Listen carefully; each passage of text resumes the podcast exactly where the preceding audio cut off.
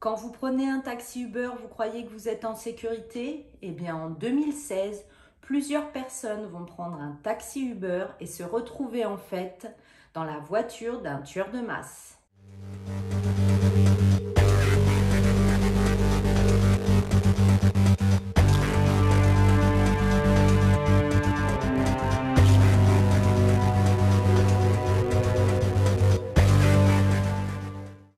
Bonjour, j'espère que vous allez bien. Bon, moi je suis un petit peu malade, mais je n'aurais raté pour rien au monde notre rendez-vous de semaine avec des histoires. C'est parti, zigzag, zigoto, on commence. Nous allons commencer avec l'histoire de Jason Dalton. Jason Dalton a grandi dans l'Indiana, bon, et puis lui, il a tout fait, hein, lycée, collège, etc. Ses études se poursuivent très bien. Il a essayé de s'inscrire à l'académie de police, mais n'a pas poursuivi cela. En 95, il va épouser sa femme Carole et ensemble, tout naturellement, ils auront bah, deux enfants. Alors Dalton, lui, tous les gens qui l'entourent vont le décrire comme un bon père, un bon époux, même on dira de lui un mec sympa, mais les gens le trouvent parfois un petit peu déprimé. Et enfin, et c'est important, ses voisins diront qu'avant l'affaire qui nous intéresse, ils l'ont trouvé paranoïaque, bizarre. Il va travailler comme mécanicien dans un garage, il va aussi travailler dans des emplois en assurance et pour se faire un petit peu plus de pépettes d'argent, il va décider de conduire un Uber. Bon alors, dans le milieu des Uber, quand l'affaire qui nous intéresse va arriver, c'est pas un vieux de la vieille. Hein. Cela faisait seulement deux semaines qu'il était Uber. Et du coup, bah, j'ai envie de vous dire, c'est pas de chance pour ceux à qui cela va arriver après, parce qu'il était vraiment tout frais et nouveau dans ce métier.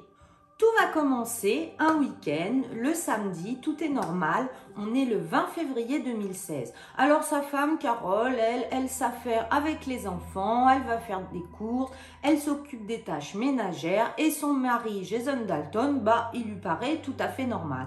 Alors lui, le Jason Dalton, il a donné rendez-vous à un copain. En effet, il veut aller faire des courses dans une armurerie. Il va s'acheter une veste noire à poche fera encore deux autres armureries et son ami dira ainsi que les vendeurs qu'il n'avait jamais vu ce client et que du coup bah, c'était un client occasionnel. Ensuite, bah oui, tiens, si on allait faire une petite sieste, Jason Dalton va rentrer chez lui et faire une petite sieste. Pour l'instant, tout cela ressemble à une journée ordinaire dans la vie d'un homme ordinaire aux États-Unis qui rêve de faire des heures supplémentaires en tant que Uber pour emmener toute sa famille à Disney. Eh bien, croyez-moi les petits zigotos, on est dans les histoires du paradis à l'enfer, ça ne va pas durer. Jason Dalton va prendre sa voiture et va prendre son chien. Il va l'emmener avec lui. Sa chienne s'appelle Mia. Sa première course de Uber, eh ben, c'est une étudiante. Quand elle va voir la chienne, et tant mieux pour elle, elle va refuser de monter dans la voiture. Bon bah Jason Dalton, hein, c'est pas grave. Hein. Il va annuler la course et il va prendre un autre client. Matt Mellon, à 16 heures précisément. Alors lui, il voit le chien, il dira plus tard que cela ne le dérangeait pas du tout et il monte dans la voiture. Il explique à Jason Dalton qu'il a besoin de se faire conduire en centre-ville où la veille, il avait laissé la voiture après une soirée arrosée. Bon alors les deux, le conducteur de Uber, Jason Dalton et Mellon, eh bien ils vont discuter de banalités, rien de spécial pour l'instant à déclarer ça va pas durer. Après un court moment de conduite, Jason Dalton va recevoir un appel téléphonique. Mélène dira qu'il a entendu la conversation mais qu'il ne faisait pas trop attention, ça ne l'intéressait pas et il regardait le paysage. C'est alors que tout va changer. Jason Dalton va raccrocher son téléphone et là il aura une tête affligée, terrassée. Il a commencé à devenir fou selon les dires de Mélène, il va appuyer sur l'accélérateur et rouler comme un branquignol dans la ville. Alors là, Mélène, euh, il a trop peur. Hein. Il n'a pas envie d'avoir un accident. On ne sait pas qui a appelé. Certains auront dit que c'est sa femme, d'autres que c'est ses enfants. Cela n'a pas été rendu public. En tous les cas, cela a rendu Jason Dalton hystérique. Lui, Mélène, à l'arrière, il s'en fout qui a téléphoné. Hein. Ce qu'il voit, c'est que son conducteur, il est devenu complètement fou et qu'il s'apprête à rouler à grande vitesse vers une voie de circulation dans le sens inverse. Cela d'ailleurs nous rappelle une de mes anciennes vidéos avec des jumelles complètement folles qui marchaient sur une autoroute en sens inverse et vont se faire branle-baller dans tous les sens. Je vous mets le lien ici. Reprenons. Alors, il file à toute vitesse, il évite des voitures, c'est horrible. Mélène, il a cru mourir 30 fois. Il lui dit de s'arrêter, il lui dit de faire attention, il lui dit qu'il va toucher une voiture, il le supplie d'arrêter la voiture, mais rien n'y fait. Dalton ne veut pas s'arrêter, c'est un bolide fou. Bon, bah la pauvre chienne, elle, elle s'est couchée sur le tapis du sol et elle a peur aussi. Du coup, Mélène, faut qu'il trouve une solution pour s'en sortir. Au lieu de continuer tout son trajet, il a l'idée de lui dire de le déposer avant à des maisons qu'il voit dans le paysage. Ah bah non, hein, Dalton, lui, il va pas s'arrêter. C'était une bonne astuce à noter, mais l'autre, il s'arrête pas. C'est un taureau fou. Tout d'un coup, Dalton va appuyer sur les freins, Mélène va ouvrir la porte et va se jeter dans la rue, se laissant rouler sur le trottoir. Il a réussi à sortir de la voiture de Dalton. Ah bah là, faut pas croire, ils sont pas tout seuls. Hein. Dans la rue, il y a des gens. Il y a Madame Cassé Black qui fumait une cigarette avec son mari. Quand, au milieu des cris des freins stridents, elle a vu bah, Mélène tomber d'une voiture et rouler sur le trottoir. Tout de suite, Madame Black, elle va appeler le 911, elle va décrire la voiture de Dalton, elle va expliquer tout ce qui s'est passé ben, pour lancer l'alerte. Bon, eux, les policiers, sur cette affaire, vous le verrez, ils étaient pas du tout au taquet du taquet. Ils vont répondre à Madame Black. D'accord, eh bien, nous allons le signaler. Elle dira, on aurait bien dit qu'il ne me croyait pas. Après que enfin Mélène bah, ait pu s'échapper de la voiture de Dalton, bah lui, Dalton, il est retourné chez lui. Il a bu un verre d'eau, il est descendu dans le sous-sol et malheureusement, il a commencé à préparer ses armes. Il a enfilé sous sa veste un gilet pare-balles et est sorti de la maison. À l'époque, on saura qu'à ce moment-là, il a appelé sa femme parce que bah avec sa course folle, il avait endommagé sa voiture et il voulait l'échanger contre un Hummer que lui et sa femme possédaient. Alors elle, sa femme, elle dira que lorsque son téléphone a sonné, elle était sur le parking d'un magasin. Elle lui a dit de le rejoindre chez ses parents. Elle pensait qu'il allait arriver directement. Ah bah non, non, non. Au lieu de ça, lui, Dalton, qu'est-ce qu'il fait? Il accepte un nouveau client pour un trajet dans son Uber. Précisément à 17h15, c'était une femme qui voulait qu'il vienne chercher son petit ami. Et là, à 17h42, une femme va être abattue sur ce fameux parking de complexe d'appartements où il y avait l'ami de la jeune femme. Alors, rassurez-vous, cette jeune femme qui a été abattue sur le parking a survécu et elle dira j'ai été attaquée par un homme dans une voiture grise qui avait à l'avant un chien berger allemand. Le chauffeur lui aurait demandé pourquoi elle était une femme, si elle avait changé de nom puisqu'il venait chercher un jeune homme. Elle a dit que non et énervée, il lui a tiré dessus et est parti. Bon, elle, elle est trop maline. Hein. Devinez comment elle a fait pour survivre. Eh bien, quand les coups de feu ont été tirés, elle est tombée et a fait semblant d'être morte. C'est ce qui lui a sauvé la vie. Une minute après cette fusillade, Dalton a été vu en train de griller un feu rouge à 1,6 km de là.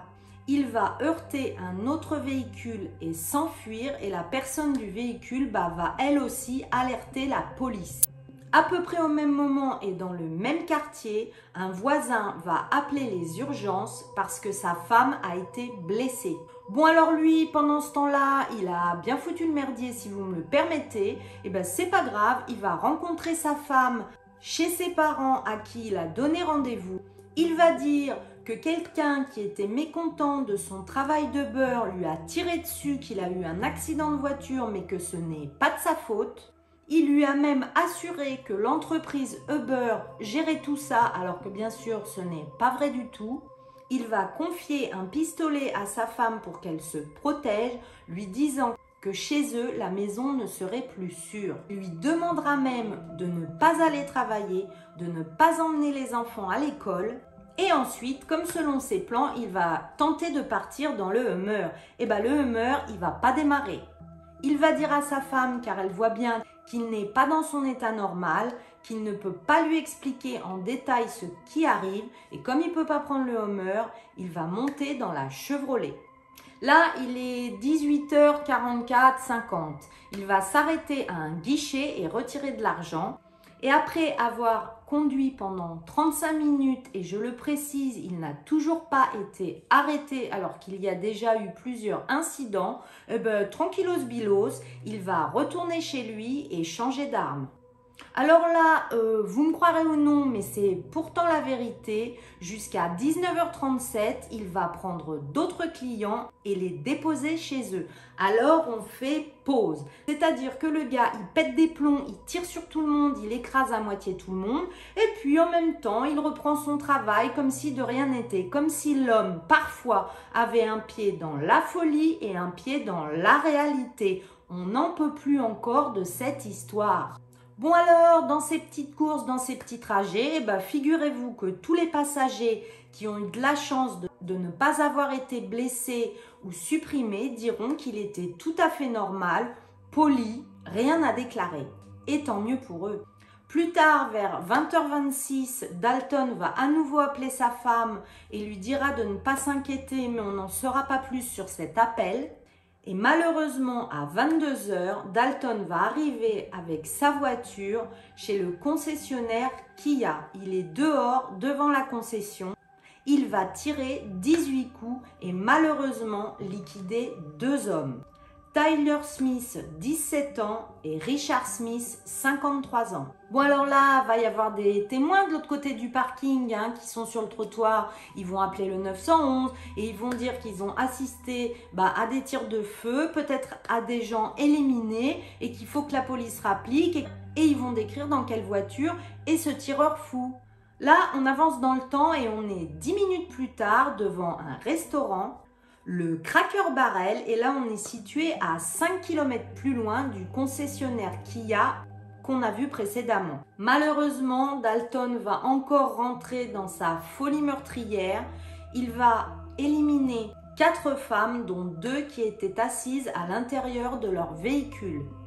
Marie Jonai, 60 ans, Marie Lunai, 62 ans, Dorothy Brown, 74 ans, et Barbara Hasson, 68 ans. Bon, alors les quatre femmes étaient des amies, et Marie Jonai et Marie Lunai étaient belles-sœurs. Il faut savoir que devant ce restaurant, sur le parking, une autre personne va être grièvement blessée. Toute cette intervention de fusillade ne va durer qu'une minute et il va partir. Eh bah, qu'est-ce qu'il fait Dalton en toute impunité puisqu'on l'a toujours pas attrapé? Eh bah lui, il va retourner chez lui et puis il va encore changer d'arme, boire un petit coup et téléphoner. Bon alors quand même, hein, les policiers à ce moment-là, ils vont avoir entendu qu'il y a eu euh, des tirs de coups de feu ben, au concessionnaire qu'il y a, également au restaurant Crack Barrel. Ah bah ça y est, euh, tilt, hein. ils se disent il y a peut-être un lien entre les deux problèmes. Il était temps.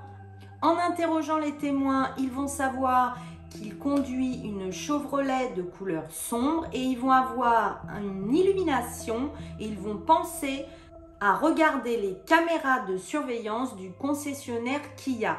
Grâce à cette vidéo, ils vont pouvoir faire parvenir des images aux autres policiers de la région et créer une alerte.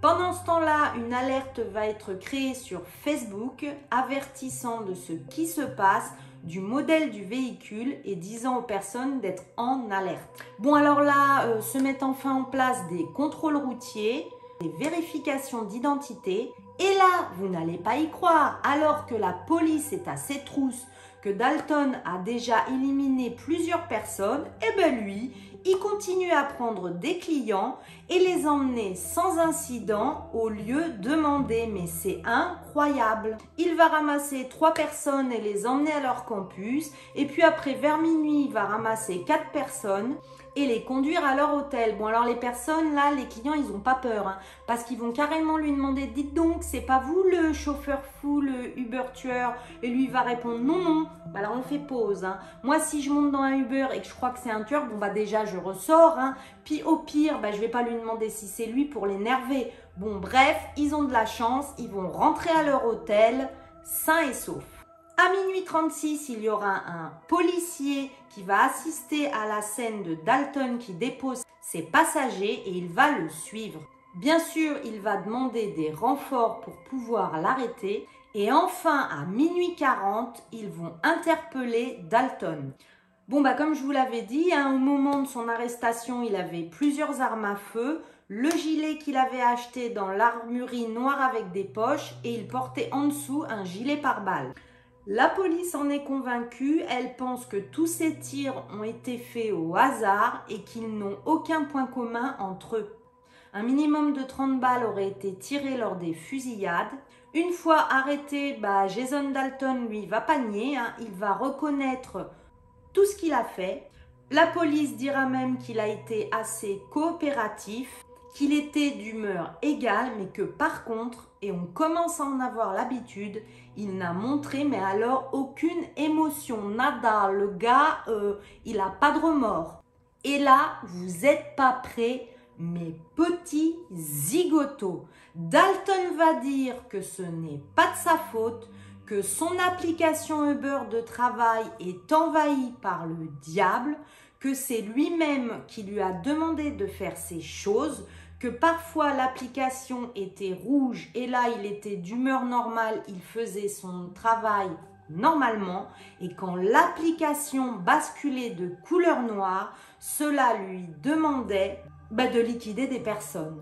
Donc il disait, ce n'est pas de ma faute, je n'ai jamais été comme ça avant, c'est l'application qui m'a totalement maîtrisé, qui a investi mon corps et qui m'a demandé de faire toutes ces choses-là. Il va dire qu'à la minute où il s'est connecté, il ne comprenait pas ce qui lui arrivait et qu'il n'était plus lui-même. Il va même dire que dans l'application, il avait vu une sorte de tête cornue, comme une vache avec des cornes. Ça fait trop peur. Qu'il a appuyé sur le bouton de l'application et que là c'est parti, tous les problèmes sont arrivés, il a été sous emprise. Un autre fait, il disait que quand le téléphone sonnait un ding, cela voulait dire oui, deux ding, cela voulait dire non. Genre, le Dalton, il communiquait avec des esprits à travers le téléphone. Moi, je vous le dis, celui-là aussi, le bon gars, il est bien grillé des noisettes. Alors, l'inspecteur qui était chargé de l'enquête et qui l'a interrogé constatera qu'effectivement, avant ces faits, il n'avait jamais commis de faits violents ou illégaux et que pendant l'interrogatoire, sa voix changeait extrêmement bizarrement d'intonation. Sa femme, bah bien sûr, vous vous en doutez, va demander le divorce. Et le 22 février 2016, Dalton va être inculpé de 16 chefs d'accusation, dont 6 chefs de meurtre, 2 chefs de voie de fait avec intention de commettre un meurtre et 8 chefs d'utilisation d'une arme à feu lors de la perpétration d'une élimination. Bon alors, le 7 janvier 2009, Dalton a plaidé coupable à tous les chefs d'accusation retenus contre lui et le 5 février, il est condamné à la prison à vie sans possibilité bah, d'être libéré. Dans l'établissement correctionnel d'Oax, Bon, après les fusillades, il y a eu un tollé général hein, parce qu'on s'est plaint des forces de police qui n'avaient pas pris les appels au sérieux, parce qu'on s'est plaint qu'il n'y avait pas une procédure orchestrée pour mettre les gens hors de danger. Donc, suite à cela, une loi va être votée pour mettre en place un système d'alerte qui diffuserait en temps réel où se trouverait le potentiel agresseur et qui permettrait aux gens ben, de se mettre en sécurité. En parallèle à ça, en 2020, la société Uber, qui n'y est absolument pour rien, va mettre en place un numéro de téléphone exprès pour permettre aux usagers de se plaindre s'il y avait un grave incident et aussi pour permettre une situation de sécurité urgente. Il y aura aussi un raccourci dans l'application Uber pour que les clients puissent directement se connecter à la police. Alors, on aimerait avoir un peu de bonnes nouvelles. Parlons des survivants. Mélène, lui, bon bah, il va poursuivre Uber hein, parce qu'il va affirmer qu'il a tenté plusieurs fois de contacter l'équipe d'Uber, de les prévenir et il pense qu'on ne l'a pas du tout pris en compte. Il souffre également d'un trouble de la culpabilité du survivant et d'un trouble de stress post-traumatique. Alors, qu'est-ce que c'est la culpabilité du survivant? Eh bien, c'est quand d'autres personnes vont être éliminées et que vous, vous êtes vivant et vous vous dites pourquoi eux et pas moi? Pourquoi moi, je suis toujours là et les personnes le vivent très mal et se sentent, alors que ce n'est pas de leur faute, fautive. Mélène demande au moins 25 000 dollars, mais en ce moment, il serait question d'1,25 million de dollars pour Mélène. Tania Carubers, qui avait été blessée cette nuit-là, a subi plusieurs interventions chirurgicales pour reconstruire ses bras et ses jambes. Chaque mois, elle est surveillée parce qu'elle garde une balle dans son foie et malheureusement, elle a des barres métalliques dans son fémur pour la soutenir. Abigail Kopf a failli succomber à ses blessures, mais heureusement, elle est toujours vivante. Elle avait reçu une balle dans la tête. Elle gardera un traumatisme crânien toute sa vie, mais belle et bien vivante. Et c'est sur ce message que je vais finir ma vidéo. Et voilà les petits zigotos. Alors ça, c'est une histoire dingue, je pense, comme vous les aimez. Parce que un Uber, qu'il soit fou et qu'il veuille éliminer tout le monde, on le sait, ça peut arriver. Il y a trop de zinzin dans ce monde-là. Mais lui, comme je vous ai dit, il garde un pied dans la réalité et un pied dans la folie. C'est-à-dire qu'il liquide des gens et il reprend une course et il emmène des gens à leur endroit. Il en liquide, il en ramène à leur endroit. C'est totalement zinzin. J'espère que vous ne connaissiez pas cette histoire. J'espère qu'elle vous a plu. Si c'est le cas, mettez un pouce, abonnez-vous, activez la cloche Prenez grand soin de vous-même. Bye bye